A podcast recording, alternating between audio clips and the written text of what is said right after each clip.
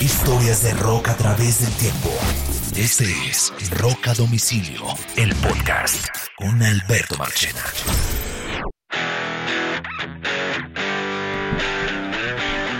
Bienvenido a las historias de rock a través del tiempo. Este es Rock a Domicilio, el podcast. Y los saludamos um, junto a Juan Kiss, eh, por este lado Alberto Marchena, para darles eh, un saludo muy especial. Invitarlos a este podcast que, como siempre he dicho, no nos hubiera gustado haber hecho, pero lamentablemente lo tenemos que hacer.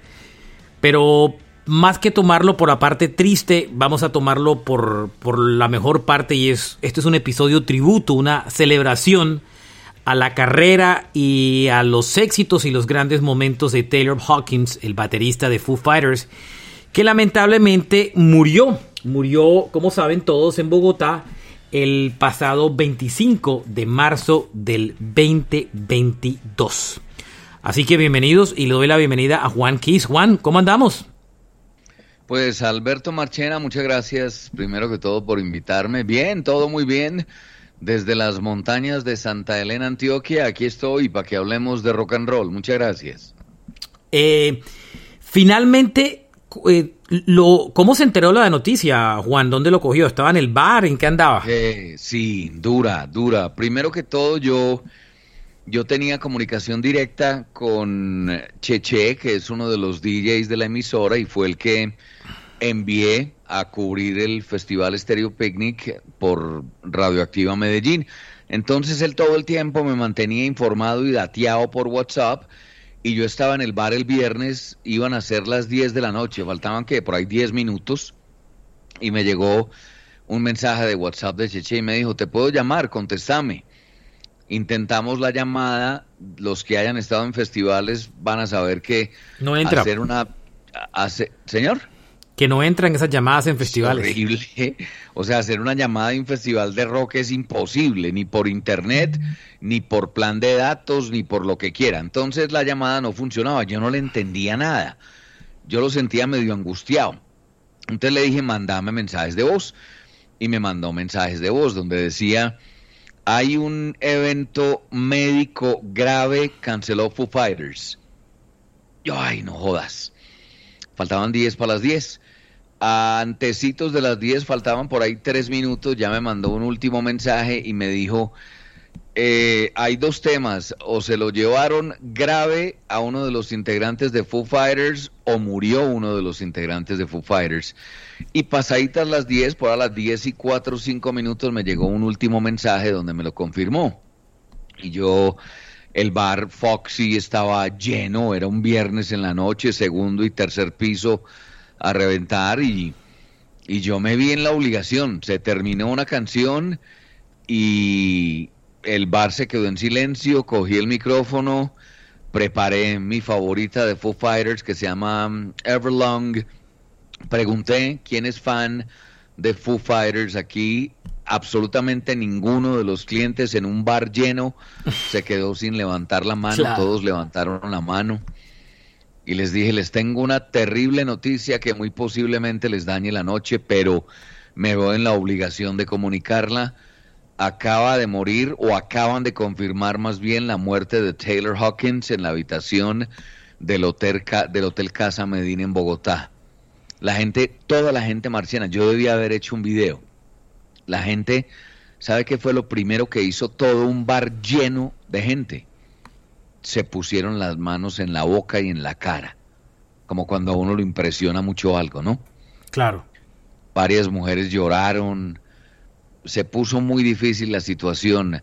Lo más bonito es que nadie se fue, nadie se fue del bar, pero ya nadie gritaba, ya nadie cantaba y hablaban casi como susurrando. Así me cogió la noticia de la muerte de Taylor Hawkins. ¿A usted cómo lo cogió?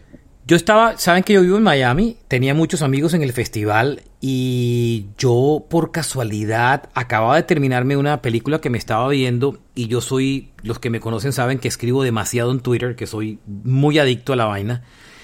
Y, y alguien me había escrito algo que yo no había alcanzado a leer porque eh, simplemente me cogió por sorpresa. Alguien me escribió y me dijo, hay un problema gigante con los Foo Fighters. Eh, me temo lo peor. Y en ese momento yo abrí Twitter y cuando lo abrí, de esas casualidades de la vida que donde me abre es en un post de Foo Fighters. O sea, increíble. Esto tenía 17 segundos de haberse publicado. Y era el post confirmando la muerte de Taylor Hawkins. Cuando yo lo vi, enseguida lo, lo retuiteé. Eh, en ese momento nadie, o sea, todavía no sabía, nadie había hablado de la muerte de Taylor Hawkins porque el grupo, el único comunicado era la cancelación del show. Y, y eso en segundos entre, la, entre, eh, entre, lo que lo escribí y el post de la gente que pues seguía Foo Fighters, eso se regó como, como, de un momento a otro de una manera miedosa y, y, la sorpresa mía es, no lo puedo creer, o sea, es un tema complicado, un tema enredado. Yo, por eso es que, eh, digamos que este episodio, más que recordar ese momento súper triste y angustioso que todos hemos vivido cuando músicos se han muerto y cómo nos hemos enterado siempre, pues la idea es como recordar la vida de este tipo que, que por suerte tuve la, la, oportunidad de conocer hace algún tiempo atrás eh, en su primera visita a Colombia en el 2015 cuando tuve el chance en los camerinos del, del, del, estadio El Campín de conocerlo, junto a Dave Grohl y a toda la banda, Pat Smear y todos, y conversar con ellos, pues, pues muy chévere. Entonces, digamos que, Juanito, vamos a, a, repasar la historia de este man que es absolutamente increíble. Hay una cosa que tener claro y es que Foo Fighters, sin lugar a dudas, es la banda de rock más importante contemporánea hoy viva, más importante en el mundo. Y lo hemos hablado muchas veces en varios episodios, ¿no, Juan? Es más, hay gente que, que se atreve a decir con el, con el tema recurrente ya de, de una pregunta que alguna vez hice y fue ¿cuál es la última gran banda de rock and roll con toda la connotación de gran, la palabra gran. Hay mucha gente que dice que es Foo Fighters, no sé si usted estará de acuerdo. Yo también creo que es Foo Fighters, no, no, no, no tengo la menor duda, es la última gran banda. Digamos que Linkin Park vino después, pero se acabó. Entonces, digamos que la última gran banda de rock para mí sigue siendo Foo Fighters. Yo creo que. Y además porque son los que mantienen esa bandera del rock, los que están en todos los eventos, eh, estaban confirmados para tocar en los Grammys y toda esta historia. Em, vamos a ver qué va a pasar. Pero, pero sí, estoy de acuerdo con usted. Creo que es la última gran banda de rock activa y protagonista. Porque hay muchos que, pues, los, Stones están vivos, pero de las últimas activas y protagonistas, eh, Foo Fighters, lejos por encima de cualquier otra banda yo le voy a confesar algo. Yo, yo no opinaba eso. Pero estoy seguro de que ahora sí. Y le voy a decir el por qué. Le voy a decir el por qué porque yo presiento. No puedo asegurarlo porque yo no estoy en los zapatos de Dave Grohl. Pero yo presiento que Foo Fighters ha llegado al fin como banda. Yo no, yo no creo eso, Juan. Fíjese que yo en eso sí discrepo. Yo creo que Creo que no creo que el grupo se vaya a acabar. Yo particularmente creo que el grupo va a seguir.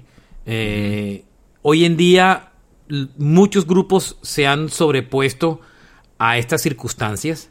Eh, lo vimos con CC Top, lo vimos con los Rolling Stones, solamente músicos que se han, que se han muerto este año. Y, vimos que las bandas han seguido. Yo, yo entiendo que Taylor Hawkins tenía mucho del espíritu de, de Foo Fighters lo tengo clarísimo, pero no creo, yo no creo que se va a acabar. Va, va a ser difícil ver a alguien sentado en esa batería, ¿cierto? Porque, pero igual, de, igual decíamos también igual de Charlie Watts en los Rolling Stones. Y yo no creo que por el respeto a los demás músicos, Grohl vaya a acabar ese grupo, la verdad. Yo, yo manejo dos teorías ahí. La, la primera, por la cercanía, porque es que ahí no había solo colegaje y no solo eran amigos de trabajo. Usted publicó una vaina que me impactó mucho en Twitter y fue un fue usted un pedazo de De una, de una un libro de la biografía de, del último libro de Kroll. Me dio muy duro. Mm. Usted lo publicó y básicamente lo que dice es mi hermano de otra madre. Eso es lo que me lleva a mí a pensar en la posibilidad de que eso pase, porque no era un simple colegaje de compañeros de banda, como cuando uno tiene compañeros de trabajo pero sale del trabajo y suerte con ellos.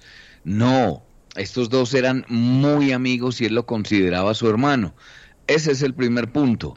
El segundo, eh, puede haber por la manera de la muerte por prematura. Charlie Watts se murió porque ya era tal vez su momento, pero este no era el momento de Taylor Hawkins.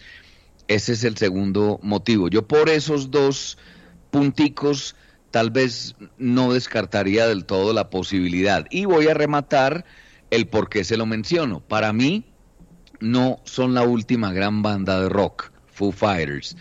Pero si esto pasa y la banda llega a su final, se convierten en leyendas. Y si van a ser a hoy la última gran banda de rock. Esa sí es mi teoría.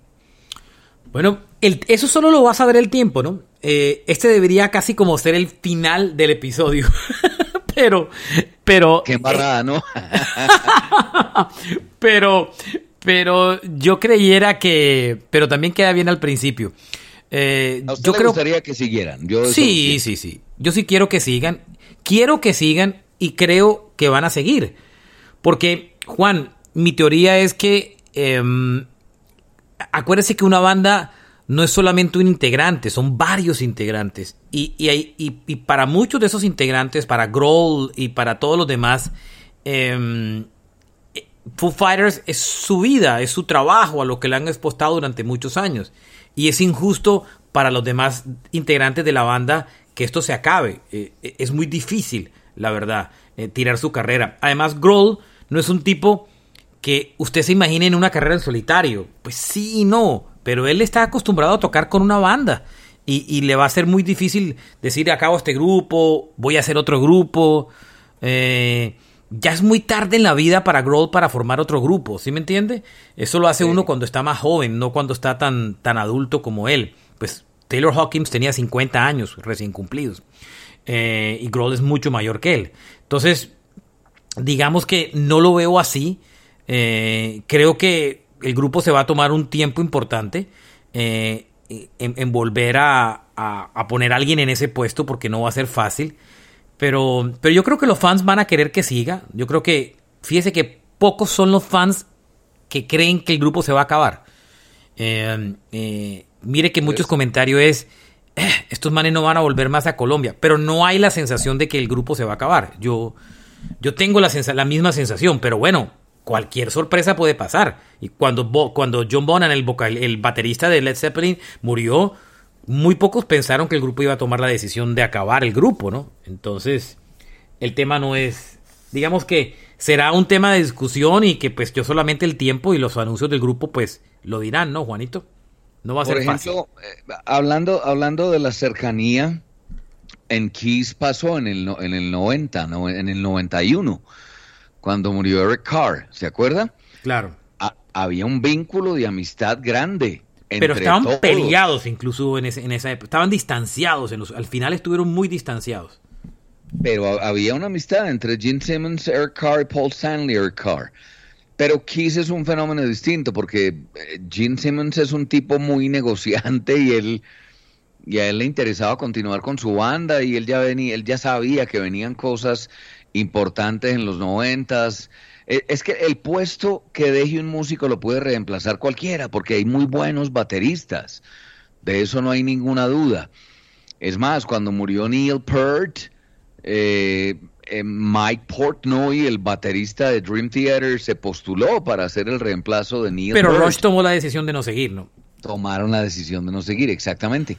ya el tiempo lo dirá. Usted dijo sabiamente, el tiempo lo dirá. Pero pero yo planteo mi punto de vista, la cercanía de Dave Grohl y, es la segunda vez que le pasa. Claro, que eso fue un tweet que publiqué y que también fue muy duro, que la segunda, vez, que le pasa. vez que le pasa. Oiga. Y él es ser humano y fue madre, eso es muy duro. Y es un tipo sensible. Repasemos un poco la historia de cosas de, Taylor Hawkins. Eh, nació un 17 de febrero del año 72, 50 años clavados. Eh, él tocó ocho discos en ocho discos de estudio de los Foo Fighters, eh, porque muchos consideran, muchos todavía creen que él tocó en, en el primer álbum y no lo hizo, entre otras cosas. Él, él hizo parte de los Foo Fighters entre el año 99 y entre el 2021, incluso. Eh, inclusive él, hay historia, y, hay historia y él no toca. Sí, espéreme, espéreme tantico y llegamos ahí.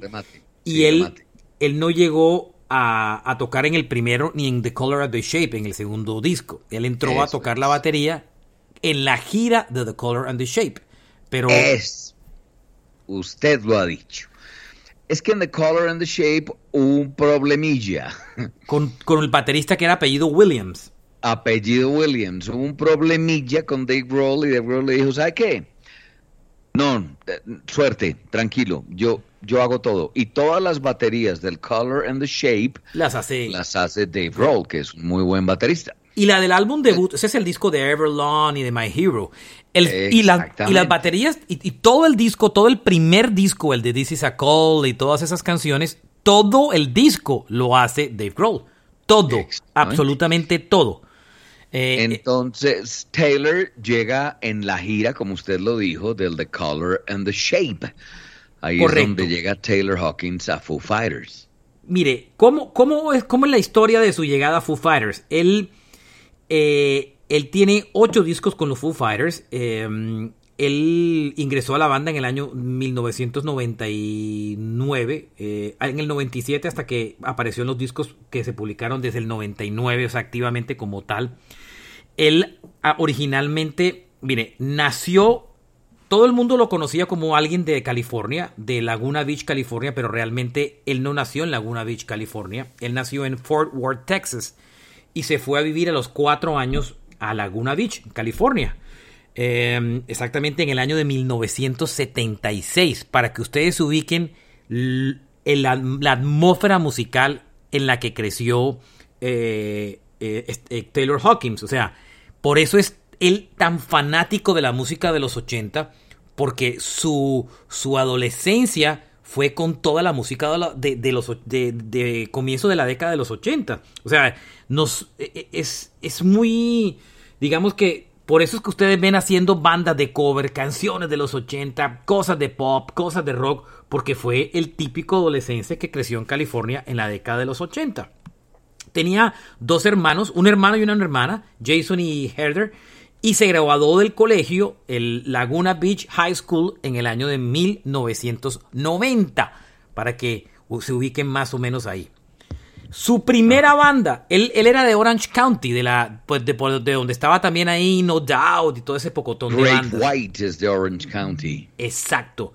La primera banda, eh, como tal, él tenía una bandita primero de colegio, pero digamos que el primer contrato tocaba en un grupo llamado Silvia, que no tuvo mucho eh, eh, digamos que resonancia, pero su puesto importante se lo, se lo ganó como baterista de una cantante de rock canadiense que pues solo se conoce bien en Canadá que se llama Sass Jordan. Y de ahí es cuando él tocó con Sass Jordan entre, em, bueno, durante, la, durante parte de la década de los 90, pero su gran... Vale la pena decir, Marchena, que Sass Jordan, ya que usted mencionó los ochentas, tiene una tendencia muy hard rock ochentas. Correcto, muy ochentera, muy, muy, muy ochentera. Sonido muy ochentero. Yo nunca lo había oído, pero hoy me puse a oírlo por curiosidad. Pero su gran salto lo dio en junio del año 95, cuando ingresó a la banda de Alanis Morissette. Alanis Morissette la había reventado con el Jagged Little Pill eh, Alanis no tenía una banda porque habían utilizado músicos de estudio eh, para hacer el disco y cuando el disco reventó y se volvió tan exitoso, eh, decidieron pues salir de gira porque ese disco fue una bomba, decidieron armar una banda y en esa banda reclutaron a Taylor Hawkins como baterista del grupo. Esto fue entre junio del 95 y marzo del 97. Él hizo dos giras con Alanis, la del Jagged Little Pill y la siguiente gira que se llamó el Can Not Tour. Él no toca en ninguno de los discos de Alanis porque solo fue su baterista de gira. Sin embargo, aparece en varios videos de Alanis. Hay un tema importante eh, como para ubicar espacialmente a los oyentes y es que no es la primera vez que pasaba. Por ejemplo, Ozzy Osbourne grabó con Randy y Bo Daly y algunos músicos de estudio el Blizzard of Oz, pero para la gira reclutó a Rudy Sarso, Tommy Aldrich, ¿sí o no? Claro. Y volvió a ocurrir en el 87. David Coverdale con Whitesnake utiliza músicos de sesión y al guitarrista John Sykes. Y en la gira recluta a Tommy Aldrich, Rudy Sarso, Vivian Campbell y Adrian Vandenberg. Es muy similar a lo que hizo Alanis con Taylor Hawkins. Eh, um, Taylor Hawkins aparece en tres videos. El primer video que yo no. Ahí fue cuando yo por primera vez lo reconozco a, a, Taylor, Hawkins. Es el que aparece en el video de You Are a Note, donde también toca Flea de los Red Hot Chili Peppers. Si no sabían esa historia, váyanse a YouTube y vean el video de Alanis de You Are a Note. Ah, Buen dato ese. Ustedes se van al video de Alanis de You Are a Note y ven a Taylor Hawkins en la batería y a Flea en el bajo. Adicionalmente apareció en el video de All I Really Want y apareció en el video de You Learn. O sea, están tres videos de Alanis a pesar de no tocar en el disco. Y Alanis, cuando terminó la gira del Jagged Little Pill, sacó un, un video en concierto en VHS en esa época que se llamó eh, que se llamó Jagged Little Pill y, la reventaron y, le fue supremamente bien. Yo quiero eh, decir por qué le fue supremamente bien porque es que este era un señor baterista. Por ahí dicen que no hay muerto malo, pues, pero no es sino escucharlo y ya, para que vean que no estamos mintiendo. Este señor, este señor era un batero que tenía una técnica impresionante. Yo me datié, yo no soy baterista, nunca he tocado batería. Alguna vez sabía hacer ritmos básicos, cuatro, cuatro, pero, pero mi hijo es músico profesional y es baterista, es percusionista. Y cuando compartimos la noticia de la muerte de Taylor Hawkins, él me dice, se murió un señor baterista, un señor que tenía influencias de muchos géneros musicales y que adaptó perfectamente al rock and roll. Y tenía dos elementos claves y eran la muñeca, tenía una muñeca muy flexible, que es muy importante en un baterista, y además tenía un pedal impresionante, o sea, un manejo del bombo y del rebote de bombo y del doble pedal impresionante. Taylor Hawkins tenía que irle bien, porque es que era un gran baterista. Ahorita hablaremos de la parte humana, pero técnicamente era un baterista muy bien dotado, con mucha técnica. ¿Cómo, cómo aterrizó en Foo Fighters? Eh, en la en el primer disco de la banda, eh, cuando, eh, los Foo Fighters hacen el primer disco, salen de gira y para la primavera del año 96 en Seattle, el grupo empieza a grabar el segundo disco, el de The Color and the Shape con Jill Norton. Ahí ya lo empiezan a grabar como banda. Y como Juanito lo contó, hubo problemas entre William Goldsmith, eh, que no era William, sino William Goldsmith, el baterista de, de Foo Fighters, el primero tuvieron problemas ahí con, em, con Dave Grohl, se enfrentaron y lo sacaron de la banda. Eh, Grohl decidió regrabar todas las partes de batería de William Goldsmith y él tocó la batería del disco, que fue el álbum de The Color of the Shape que se publicó el 20 de mayo del el año de 1997. ¿Cómo termina aterrizando él en la banda? Eh, él, termina aterrizando en la banda porque Dave Grohl en una entrevista dijo que él ya había conocido a Dave Grohl, había conocido a Nate Mental, a Pat Smear y, al propio William Goldsmith eh, cuando estaban en, la gira del primer álbum, se los había cruzado y cuando él estaba girando con Alanis Morissette. Se conocieron pero no eran, no eran como los, los más amigos, pues no se hicieron amigos inmediatos como tal, pero Taylor Hopkins era muy fanático de los Foo Fighters, le encantaba muchísimo.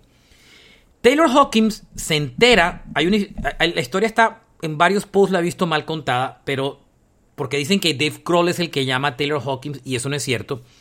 Taylor Hawkins se entera que Foo Fighters está sin baterista y se busca a un tipo que era amigo de Dave, de Dave Kroll, eh, como tal, y le dice que si le puede eh, pasar el teléfono de Dave Kroll, el tipo se lo pasa. Eh, Dave Kroll supuestamente lo llama, lo comunica, lo intenta y, y, como que le deja un mensaje. En esa época, Taylor Hawkins cuenta que no habían celulares todavía y él se queda pegado todo el día al teléfono de la casa porque ya había terminado la gira con Alanis esperando que Dave Cole lo llame. Finalmente lo, llama. Y cuando lo llama le dice, eh, óyeme, em, tienes, eh, oye, me enteré que, tienes alguna, algún baterista que me puedas recomendar. Dave Grohl no lo pensó como baterista porque lo pensó que estaba muy amañado con Alanis y en verdad Alanis en ese momento era más popular como artista que los Foo Fighters. Alanis era gigante. No, estaba en la cresta de la ola, por Dios. Claro, y entonces Dave Kroll eh, eh, le responde cuando le pregunta que quién le quiere, quién le recomienda y dice, well, how about me, you asshole? Muy lindo eso, ¿no? Sí, bueno, ¿y por qué no yo? Como asshole es como, ya se imaginan que es asshole. Entonces, Ahí, entonces él dijo, no pensé que quisieras estar, eh, eh, que dejara a Alanis. Y me dijo, quiero tocar en una banda donde me sienta partícipe más que necesariamente eh, tocar para un músico. Y ahí es cuando él deja a Alanis en la segunda gira, porque completa la segunda gira con Alanis, y se une a los Foo Fighters como tal. Y ya debuta como baterista a, partir del tercer disco de la banda. Él no toca ni en, ni en el álbum debut ni en el de The Color and the Shape. Para, para que, pues como para los que vayan a hacer su playlist, no se imaginen que el hombre está tocando ahí porque no. Él debuta en el tercer disco, que es el There Is Nothing Left to Lose del año 99. Por eso es que hizo que participa en ocho discos. There Is Nothing Left to Lose, toca el One by One, el In Your Honor, toca el Echoes, Silence, Patient and Grace, Wasting Light, el Sonic Highways, el Concrete and Gold y el Medicine at Midnight. Esos son los discos donde finalmente el hombre termina tocando, Juanito. Ahora, los eh, siempre hemos dicho que uno, uno es el, el resultado de lo que ha oído, leído y visto durante toda su vida. Siempre pongo el ejemplo de los escritores. Los escritores son el resultado de lo que leyeron cuando eran niños y jóvenes. Gabriel García Márquez dijo, yo soy una mezcla de William Faulkner y de Ernest Hemingway. De ahí sale mi estilo. En la radio ocurre lo mismo. Nosotros crecimos con Casey Kasem, Scott Shannon y Shadow Stevens y estos fueron nuestros referentes. Lo mismo ocurre en la música. El estilo de Taylor Hawking está resumido en sus dos bateristas favoritos, porque vi la entrevista donde él dice, me gustan muchos, yo, yo amaba a John Bonham, a mí me encanta cómo toca Tommy Lee, menciona a Steven Adler de Guns N' Roses, pero él dice, mis dos mayores influencias y mis dos bateristas favoritos son Stuart Copeland de The Police y Roger Taylor de Queen.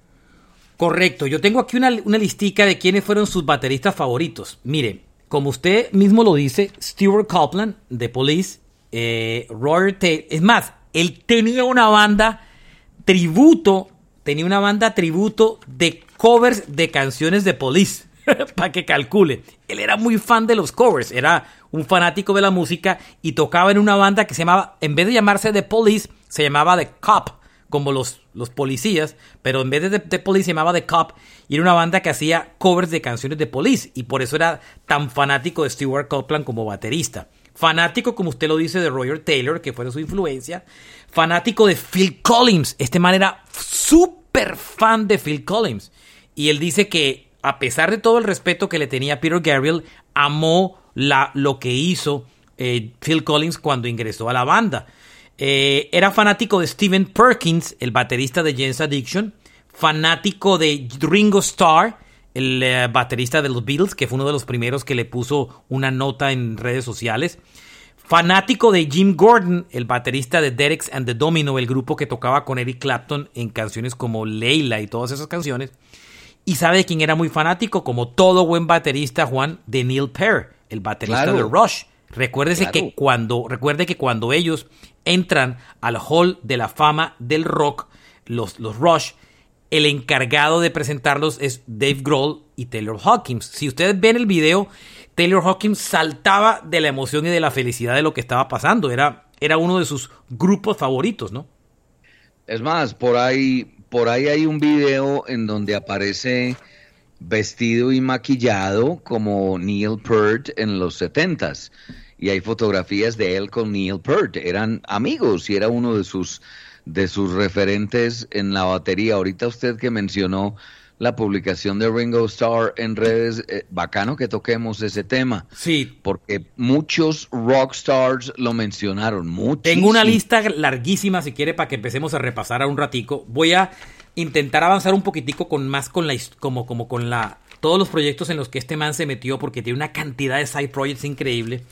Pero vea, Juanito, eh, un tema para hablar era la la, energía y la comunicación que había entre Taylor Hawkins y, Dave Grohl. Y está muy descrita, muy bien descrita en una entrevista que él dio para la revista Entertainment Weekly.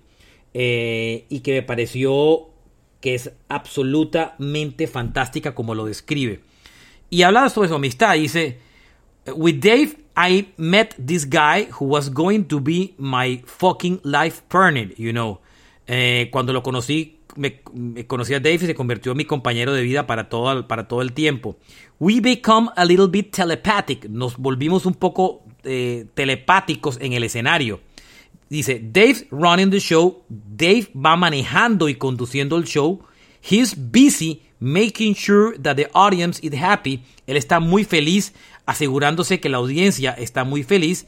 He's the guy who goes out at the baseball game and sell the food in the stand es el tipo que en un partido de béisbol sale a vender la comida en, el público y, dice, I'm the guy that's working on the hot dogs. Y yo soy el que voy preparando los perritos calientes. Así describió un poco la, lo que era la energía en el escenario. Y es que ellos dos eh, eran los que comandaban ese grupo, Juan, ¿no? Y, y hay un tema muy interesante, bonito, divertido, pero también muy técnico al mismo tiempo. Taylor Hawking decía, un buen baterista no es el que se sabe todos los rudimentos a la perfección, tiene la mejor técnica o la mejor velocidad. Un buen baterista se encarga de la cadencia y ser el soporte del ritmo de una buena banda de rock. Eso dice todo. Correcto.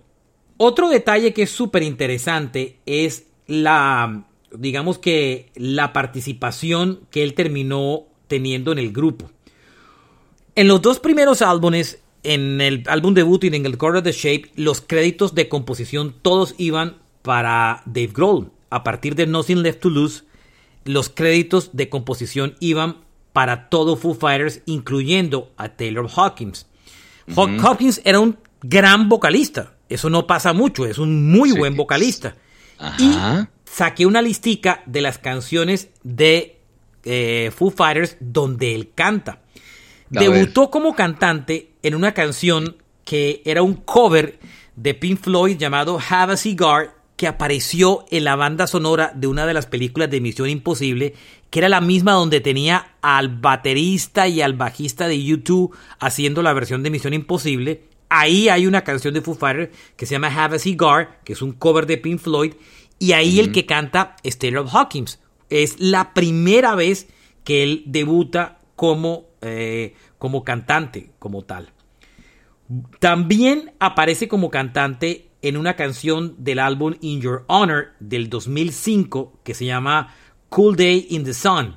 Ahí también es, esa canción está dentro del disco, él se encarga de la batería. Ellos hicieron un, una, eh, todo, cuando todavía aparecían sencillos, eh, hicieron el, lado B, el B-Size de un álbum, de un single llamado DOA, y ahí había un cover de la canción de Cream, I Feel Free, y el que hace el cover, es, la voz, es Taylor Hawkins. Para el álbum In Your Honor del 2005, eh, Juanito, en, ese disco, eh, eh, recuerde que sacaron, en uno de los sencillos, sacaron como una especie como de un EP de varias canciones y en ese EP había un cover de una canción de Joe Walsh, el guitarrista de The Eagles, que se llama Life of Illusion. Ahí la parte vocal la pone también Taylor Hawkins. En el del Concrete and Gold del 2017, él pone la voz en una canción, en una canción del disco, o sea, es vocalista en una canción llamado Thunder Rain, como tal. Eh, y ahí, digamos que fue como su participación en muchas canciones. Y en los shows en vivo hacía muchos covers. Y hay una parte de los conciertos que usted sí se acuerda, Juan, que él inclusive tomaba el lead, ¿no? Sí, claro. Y, le hacían una, una, muy buena versión a una canción de Queen. Somebody to Love. Somebody to Love, exactamente. Hay, hay una vaina que no he podido recordar quién la escribió, tal vez usted sí. Alguien en Twitter escribió, Foo Fighters es una banda que se da el lujo de tener un baterista que canta mejor que el vocalista y un vocalista que toca la batería mejor que el baterista. No fui yo, pero buen apunte, la verdad. Muy bueno, ¿no? Muy bonito. Muy buen apunte. Oiga, más detalles de, lo, de, lo, de este man, de todo lo, lo ocupado que finalmente era, él tenía un proyecto, un side project, como una banda, eh, digamos que por los lados, que se llamaba, se llamaba Taylor Hawkins and the Cocktail Writers. Con ese grupo grabó tres discos que de pronto no son muy conocidos por la gente. Un disco en el año 2006, después grabó uno en el 2010 llamado Red, Red Light Fever y un tercero en el 2019 llamado Get the Monkey. Tenía dos bandas de covers, una llamada The Cup y otra llamada Fallout. Tocó la batería en uno de los álbumes de Cohidan Coimbria, el Good Apollo, eh, para que lo recuerden. Eh, adicionalmente tocó en la gira con ellos como baterista. Ese es un punto importante, Marchena, porque en Cambria es una banda brutalmente talentosa y con música muy exigente. Es una banda tipo Tool, tipo Rush. Y que llamen a Taylor Hawkins para que toquen un álbum completo es una vaina brava, porque ellos no utilizan cualquier músico. En el 2013 se hacen, eh, él crea otra banda que se llama Chevy Metal. Esa es muy divertida. Y es la banda de covers, ¿no? Y es una bandita de cover súper buena, súper interesante. Hacen ZZ Top, Aerosmith, The Purple, Van Halen, Black Sabbath, Rush. Ese es muy divertido. Correcto. Él era muy, muy fanático de Queen y muy admirador de Roger Taylor, como usted mismo lo dijo. Y en el álbum del 98 en solitario de Brian May llamado Another Word, él participa en una canción que se llama Cyborg eh, como baterista, para que tenga idea poderoso. En el disco en solitario de Slash eh, participa también, el disco del 2010, si no me equivoco, participa en ese disco en una canción tocando la batería. Mire todo, él era un fanático furibundo de los Guns Roses, pero mal, muy super fan. Inclusive, ahorita le cuento una historia, porque él tenía en su casa, después le cuento, una en su casa tenía un estudio y una cosa que él llamaba el Rock and Roll Clubhouse, y que era donde era su estudio donde él grababa, tenía su batería y guitarras que coleccionaba y tenía memorabilia y tenía ediciones especiales de los discos de Guns N' Roses. Este man tenía una cosa super cool, eh, Juanito, y es que el man era muy fan. El tipo se le veía cuando estaba con, con los grupos que era fanático. ¿Usted sabe que él apareció en una película? Em, se hizo una película sobre el CBGB que yo me la vi, inclusive creo que está en Amazon Prime. ¿Y sabe de qué papel hace él en la película, Juan? Hace de Iggy Pop. Ah, ¿verdad? Claro, él hace de el físico, tenía el físico similar a Iggy Pop. Claro, descamisado, mono, eh, curtido por el sol. Sí, claro, la misma pinta. Perfecto como Iggy Pop, creería yo, ¿no? Exacto. En el 2014 creó otra banda que se llamaba The Birds of Satan, Los Pájaros de Satán, y publicó un álbum el abril del 2014. El nuevo proyecto que tenía, que es espectacular, y que les recomiendo que se vayan a, a su plataforma de streaming favorita o YouTube o lo que quieran y chequenlo. Es un proyecto de un disco que no ha salido al mercado y que va a salir este año. Es el, es el grupo que tenía con Dave Navarro, el ex James Addiction y ex Red Hot Chili Peppers en un disco, y Chris Chiney, que eran integrantes de James Addiction. Ellos habían formado una banda que se llamaba NHC, eh, con las iniciales de cada uno de ellos, como tal, eh, eh, Navarro, Hawkins y Chiney, y habían creado un grupo nuevo que ya, si ustedes se van a, las diferentes plataformas de streaming, se dan cuenta que ya hay varios singles publicados. Inclusive nosotros aquí mismo en um, aquí mismo en el programa ya habíamos publicado, eh, digamos que varias cositas de mostrado varias cositas de, ellos. Eh, tienen un álbum llamado Intakes and Outtakes, que es un EP de cuatro canciones eh, el grupo es un super grupo, imagínense todo lo que están tocando. Él en la batería y dos James Addiction, brutal. Y tiene muchos covers. Ahí hay un cover inclusive de una canción del Level 42 que yo sé que a usted le encanta mucho, Juan, que se llama Something About You. Y ese cover, el vocalista es Taylor Hawkins. Y en esa banda, el que hace de vocalista es Taylor Hawkins, para que usted tenga idea. Era muy talentoso este... este, este Con esa bandita, Juan, un detalle adicional, ellos debutaron como banda eh, en un festival el año anterior que se llamó el Omaha Festival, que es el festival que organiza, eh, eh, perdón, creo que, es este, que fue este año el festival. ahí es el festival que utiliza, que, que, maneja el, el, frontman de Pearl Jam, Eddie Vedder. Y en ese festival debutaron los NHAC y como no tenían bajista o no sé qué era la historia, Pat Smear, eh, no, Pat Smear toca como segunda guitarra en el, en el grupo. Tocó, no hace parte del grupo, pero tocó en ese show con ellos. Y ellos tienen, ese disco está planeado para salir este año, el álbum completo. Así que será una de las cosas que veremos del hombre a lo largo de este año, Juan.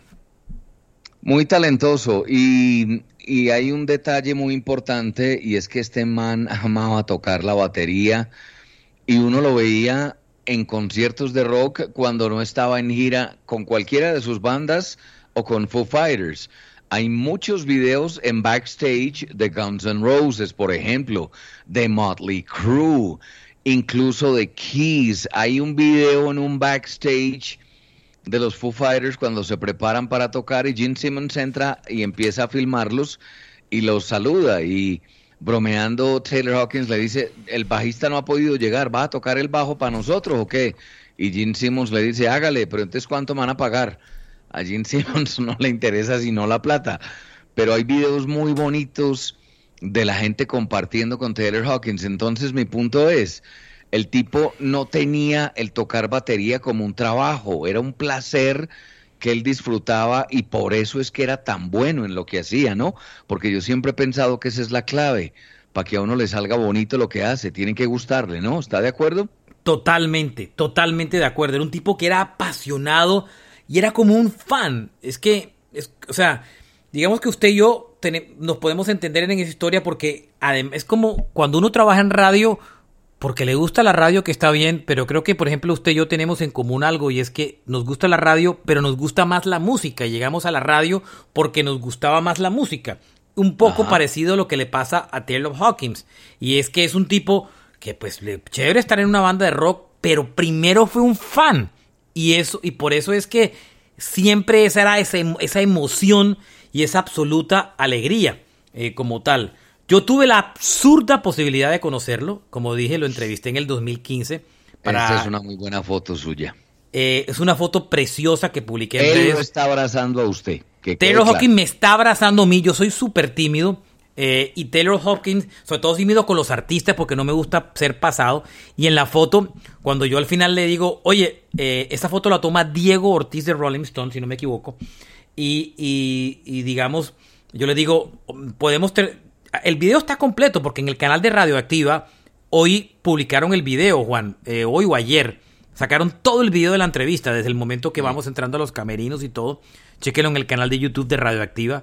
Eh, eh, lo, publicaron hoy, me lo, me lo mandaron ahí porque estaba perdido. Colombia, para que lo busquen, Radioactiva Colombia. Y estaba perdido pero resulta no era que se había perdido, sino que lo habían puesto en oculto y nadie sabía del video por un, por un tema que había de unos temas de derechos y ya lo, lo pusieron como tal.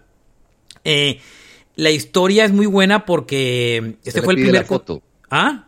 La foto, la foto. Le pide la foto al hombre. Yo, me iba, yo le pido la foto al grupo o, a tal y Taylor Hawkins es el primero que dice, claro que sí, y me da un abrazo brutal y gigante.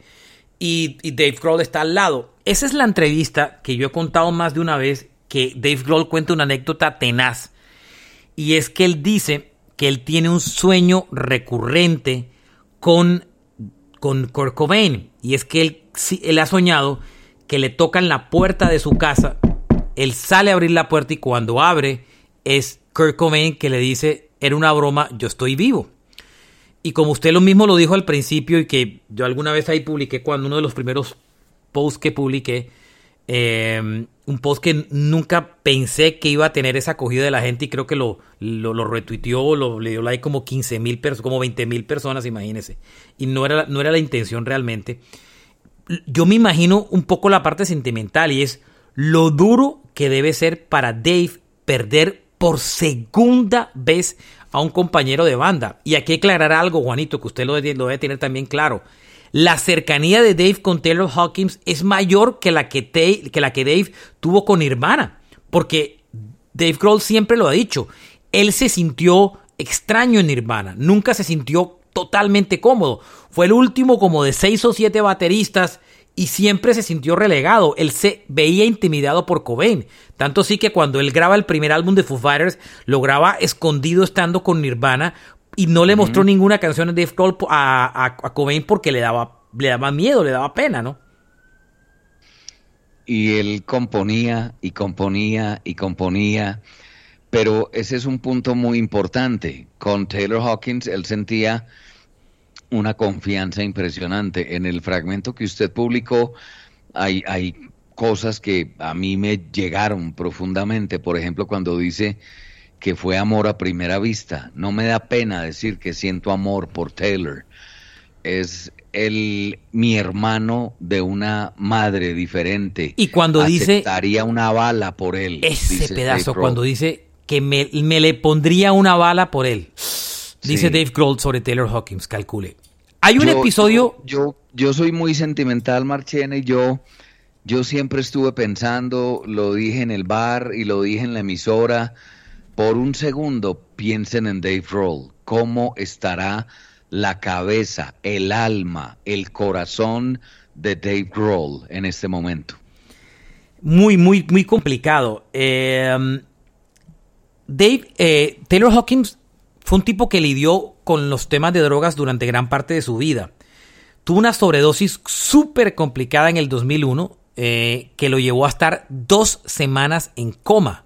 Ajá y durante la cual Dave Grohl más de una noche lo, eh, pasó junto a él, hasta que finalmente recuperó pues la conciencia. Sobre esa sobredosis, Dave Grohl alguna vez habló y dijo que él nunca se consideró que era un junkie, o sea, un, un adicto. Eh, o sea, no, junkie no es adicto, o sea, como un... El junkie es como lo traduce, Juan, como un... El, el, el, el junkie es, es un adicto, es un adicto que empieza por diversión y termina siendo narcodependiente. Claro, él dice que él las drogas no eran por depresión ni por nada, sino era por fiesta. En la época de la primera sobredosis, él dice que de la, de la primera no de la sobredosis, porque nada se sabe de la segunda, de, de la muerte finalmente, él dice que era una, una época en su vida en que se pasaba de fiesta en fiesta, en fiesta, en fiesta. Y, digamos que lo dice malo, que lo dice en una entrevista que alguien le pasó una mala línea y, y, se, y, cayó en la sobredosis. Eh, y, pues cayó en ese estado de coma, ¿no? Exacto, y además dice que estaba tal vez más joven manejando una filosofía muy pendeja, porque así lo dice, y es una frase que es acuñada al punk, que dice, live fast, die young, vive rápido y muere joven. Y dice, luego cuando tuve una familia y unos hijos me di cuenta de la estupidez que estaba diciendo y que estaba viviendo, pero pero pero la vida a veces lo traiciona a uno y a veces sus demonios regresan del pasado, todavía no es clara la, el, dictamen final de qué le causó la muerte a, Taylor Hawkins, pero sí tenía ese pasado complicado con ese demonio, ¿no? Él, inclusive en una revista, en una entrevista reciente para Rolling Stone, que tiene menos de tres meses, le pregunta al periodista de Rolling Stone si él se encuentra totalmente sobrio. Eh, eh, ¿está totalmente, ¿Estás totalmente sobrio en tu vida o, solamente cuando estás tocando? Porque él decía que él le, le costaba trabajo tocar con la influencia de las drogas porque no se lograba concentrar. Y él dice, I don't want to go into all that. No quiero volver a regresar a eso otra vez. Eh, I just lead a really healthy lifestyle. Hoy tengo una vida muy sana. I've been down that road with people so much. He estado por, ese camino mucho, con muchas personas en el pasado eh, y ha sido muy complicado. O sea, él había dicho supuestamente eh, que, em, que no quería volver a recorrer los caminos. Y, hay una parte que dice en la entrevista, Is my big fucking fuck up in London 20 years ago. O sea, no, eh, que fue lo que finalmente me pasó en Londres hace 20 años atrás. Hay una parte de esa misma entrevista que si le preguntan si él está en buen estado de salud y él, que eso lo puse hoy en un, en un tweet y dice, eh, dice, now I'm good, ahora estoy bien, I got the message, ya yo, ya yo tuve el mensaje, which was very important, que fue muy importante. I'm a lucky, I'm just lucky that I get the message at the right time. Tuve la fortuna de poder tener ese mensaje en el momento correcto. So yeah, I'm healthy, I'm good. Eh, tengo una sección de por sinusitis. I get sinus infection really bad. And I just found out from my doctor that all my blood tests and my heart, everything checked, here goes. Eh, que pues que le, se, hizo un, fue al médico recientemente, se hizo exámenes de sangre, todo estuvo bien y el médico dijo que su corazón estaba muy bien, ojo a este pedazo y dice, dude, you're in amazing shape, estás en una gran forma, le dice, your heart's big, tu corazón es grande because you exercise a lot, porque tú ejercitas mucho eh, constantemente. Es como el corredor de un, es como el corazón de un corredor. Y dijo que también eh, el otro problema que tenía era que sufría apnea del sueño. Y es ah. esa costumbre de las personas que, lo, que roncan y es que eh, deja de respirar por minutos. Y son muchas personas les toca dormir con esas máscaras por esos temas tan complicados de apnea del sueño, ¿no? Entre alguna vez tuve durante una temporada apnea del sueño. Sí, complicadito. Un par de meses, un par de meses. Eh, no, es tan complicado que a uno le da miedo dormirse. No le digo todo. Hay un detalle, Juanito, y es que, pues, uno romantiza la, relación de Taylor Hawkins con Kroll, pero ellos también tuvieron zorroces. Imagínese que hay un disco muy complicado de los Foo Fighters que se llama el One by One. Ese disco, recuerde que fue cuando el grupo paró porque ese álbum lo terminan, lo botan a la basura y lo vuelven a grabar porque Dave Grohl no le gustaba el disco ni al resto de la banda. Y en algún momento dado, Taylor enfrentó a Dave Grohl y le dijo, eh, lo contó eh, y le dijo que no le gustaba cómo estaba sonando el disco. Em, eh, en ese momento él todavía estaba en esas épocas en que no había terminado de salir del tema de droga y, y iban a tocar en el festival de Coachella y tuvieron una pelea ni la tenaz porque Dave, porque Taylor Hawkins se sentía que tenía mucha voz y voto en el disco y estaba criticando a Dave Grohl.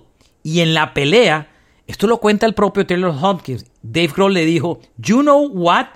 I'm going to tell you right now. This is how it is. It's my fucking band. If you don't like it, fuck it. Beat it. And I went all right and I quit. O sea, Hawkins estaba jodiendo a Dave Grohl. ¿Ah? Claro. Renunció y todo. Renunció y todo. Lo estaba jodiendo, jodiendo, jodiendo, jodiendo. Y Grohl se le volteó y le dijo: Mira, para que lo entiendas de una vez por todo, esta es, mi, esta es mi banda y no jodas más. El man alcanza a renunciar, pero entonces le dicen que había un compromiso con Coachella, de tocar en Coachella, y que tenían que tocar, y el man, y el man finalmente toca, y en la mitad del camino, ya después de tocar Coachella, liman las asperezas pero tuvieron sus, sus encontrones. O sea, como los hermanos, pelearon. Claro, pues pelean los hermanos, hombre. Pero, pero fue una relación muy bonita. Esperemos Dave Roll se recupere. Sé que va a ser muy complicado. y, me impresionó mucho lo, de los, lo de los mensajes. ¿Puedo mencionar los mensajes ya? Sí, solo un detallito para contar, Juanito. El man tenía en su casa estudio, en donde vivía, en California, una casa donde tenía su, su batería, sus bajos, sus guitarras, y ahí tenía una cantidad de memorabilia. La esposa odiaba eh, que ese sitio, porque ahí se Como todas las esposas, como, casi todas. Como todas las esposas. ¿Y usted sabe con qué canción siempre calentaba, Juan? ¿Con cuál? Out of Love de Van Halen. Ah, qué poder, esa canción es muy funk. Esa era la canción con la que... De Alex Van Halen. Es una muy buena canción. Detalles adicionales antes que usted cuente todos los, los que se han eh, unido a la muerte y es que él nunca vio a Nirvana tocar en vivo.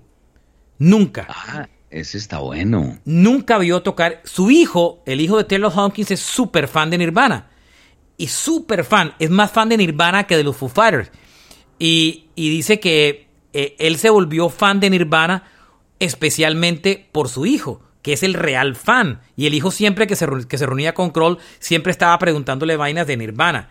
Y hay otro tema que también me llama mucho la atención y es el tema de qué podía llevar a, eh, a la ansiedad a Dave Grohl, perdón, a, Taylor Hawkins. El man sufría de pánico escénico, aunque la gente no lo crea.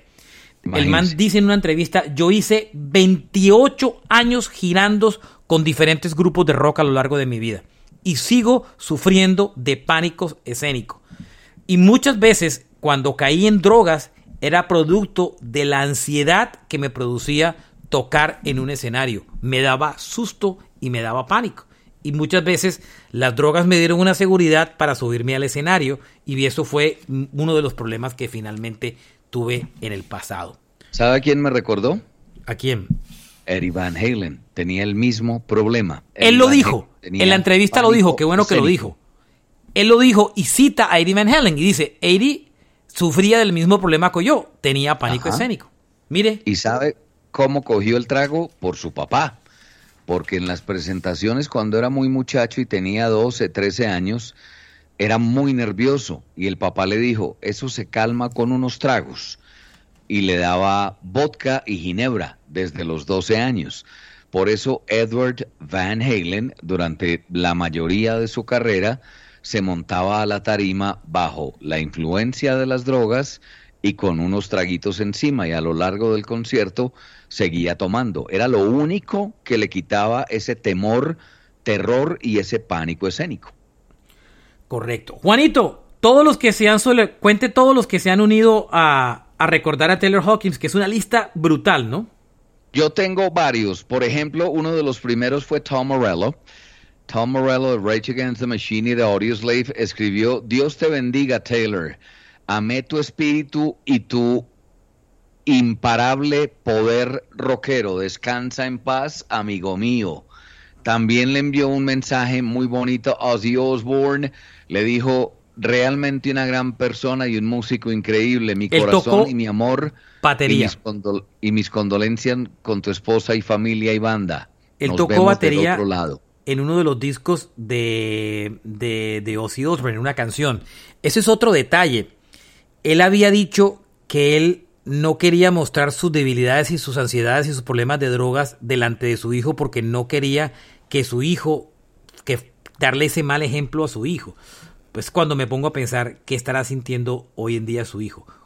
Complicado. Cuente más, Juanito, ¿cuáles, ¿cuáles más tiene ahí? Geezer Butler, por ejemplo, impactado y muy triste por la noticia de la muerte de Taylor Hawkins. Mis condolencias a la familia y a toda la familia Foo Fighters. Gene Simmons dice, Dios mío, estoy impresionado de enterarme esto. Se nos fue nuestras oraciones y condolencias para toda la familia y para todos los fans.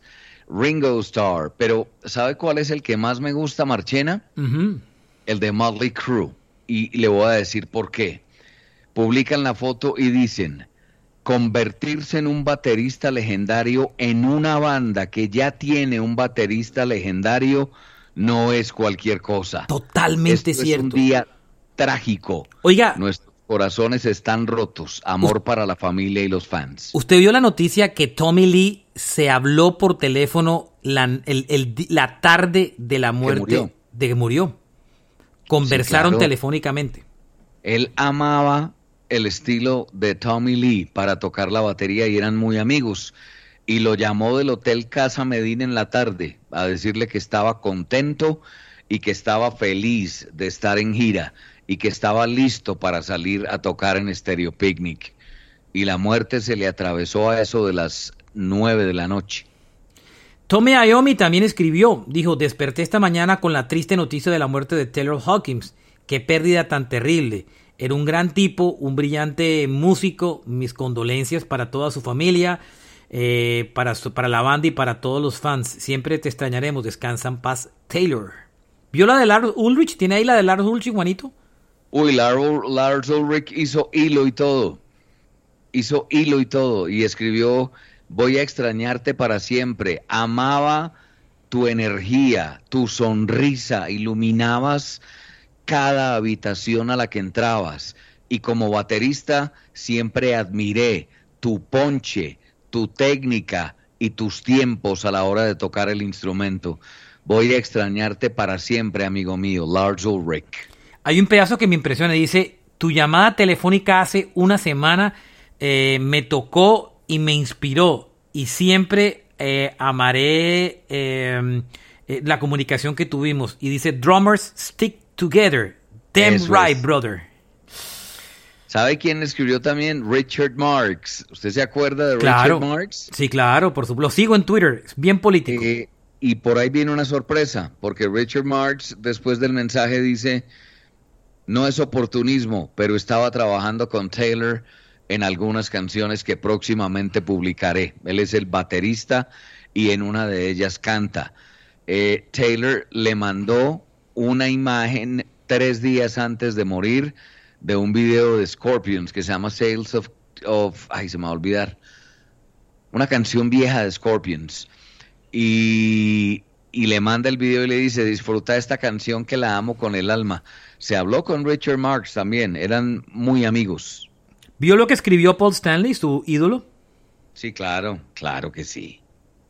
Eh, eh, the Speechless and Got It. Taylor was a big great guy, fue un gran tipo, padre y esposo. Eh, mi corazón va con la familia. Escribió hasta Peter Chris, The Kiss. Sí, claro.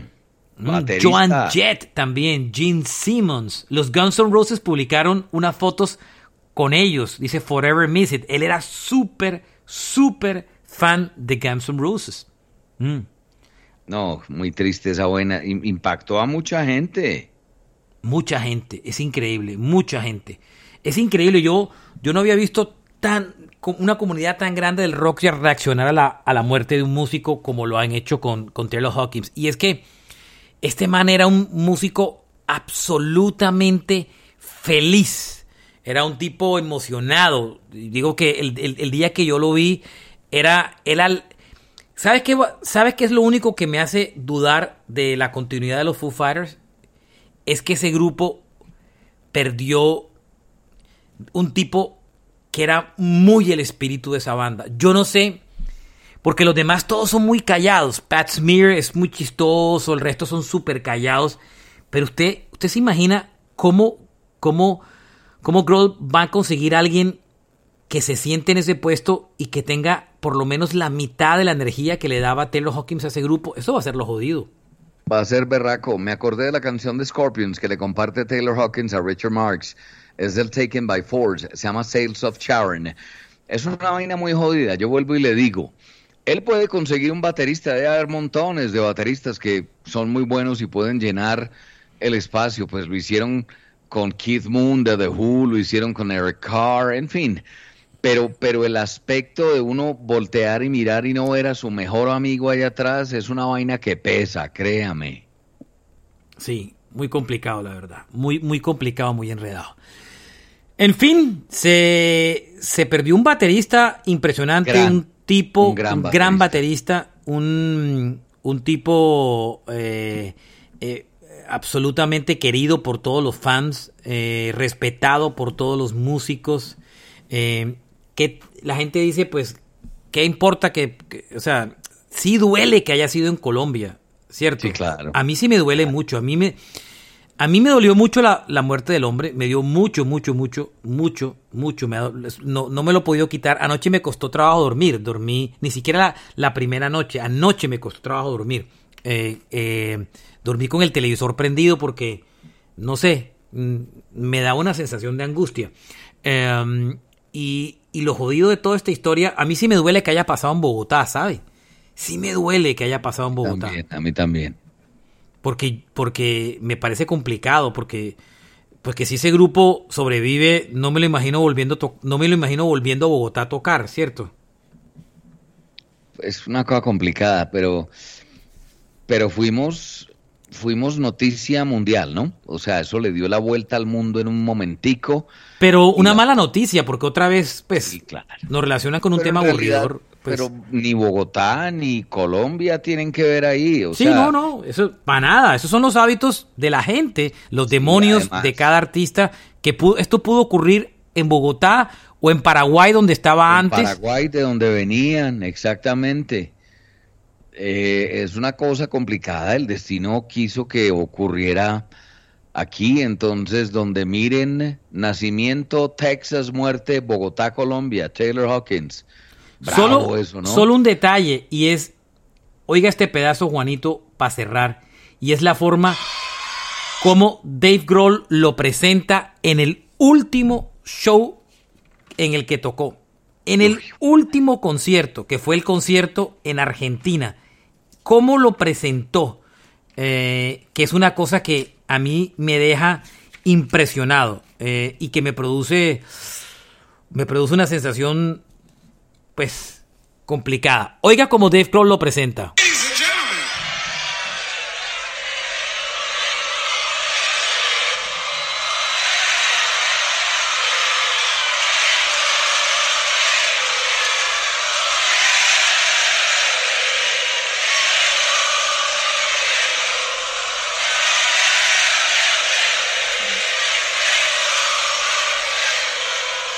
Taylor Hawkins plays the drums and the Blue Man is on town. Taylor, do you love it? fucking love playing big fucking huge stadiums in Buenos Aires. I Ah, it's pretty fun. It's pretty fun. I like it too. You know, the best thing about Taylor Hawkins, he's the best fucking drummer in the world. We love him so much. But here's the thing. You, you haven't seen his pants yet. You want to see Taylor Hawkins' pants? Do you want to see his pants? Marzo 20 del 2022 en Argentina, el último La concierto. de- y la imagen de Taylor Hawkins grande en las pantallas. Sí, gigante. Muy fuerte. Juanito, Bravo. se nos fue otro, otro de los grandes. Eh, Se nos fue otro de los grandes. Eh, No es por alarmarlos, pero somos la generación que verá morir a nuestros rockstars. lamentablemente. Gracias a todos, Juanito, gracias por haberse tomado el tiempo para unirse a este episodio que más que hablar de cualquier cosa, celebramos la vida de un gran baterista que se llama Taylor Hawkins. Recuerden que si este podcast les gusta, se llama Rock a Domicilio, síganlo en cualquiera de las plataformas de podcast eh, como Rock a Domicilio. Lo encuentran en, eh, en eh, Spotify, Deezer, Apple Podcasts, Google Podcasts, en todos los lados. Y nos pueden seguir también como Rock a Domicilio Podcast en Facebook y en Instagram, todo pegado, Rock a Domicilio Podcast. En nuestras redes personales, eh, la suya, que es Juan Kiss 67, ¿cierto? En Twitter. Y en Sí, Instagram, señor. ¿cuál es que, Juanito? Juan.kissangel67. La mía en Twitter, Marchena JR, eh, muy, muy fácil. Si este podcast les gusta, por favor compártanlo. Eh, es un homenaje que le hemos querido hacer con mucho corazón, especialmente como fan, por encima de cualquier otra cosa, a Taylor Hawkins. Gracias y, y no queremos volver a hacer más especiales de este tipo. Ya es el segundo que nos toca, Juanito. El de Eddie Van Halen y ahora el de Taylor Hawkins. Muy bravo. Yo solo quiero decir buen viaje, Taylor Hawkins. Ya sos libre de tus dolores, de tus angustias y de tus demonios. Y donde quiera que estés, rock and roll forever, my friend. Taylor, saludos a Kurt y mucho rock and roll. Gracias a todos.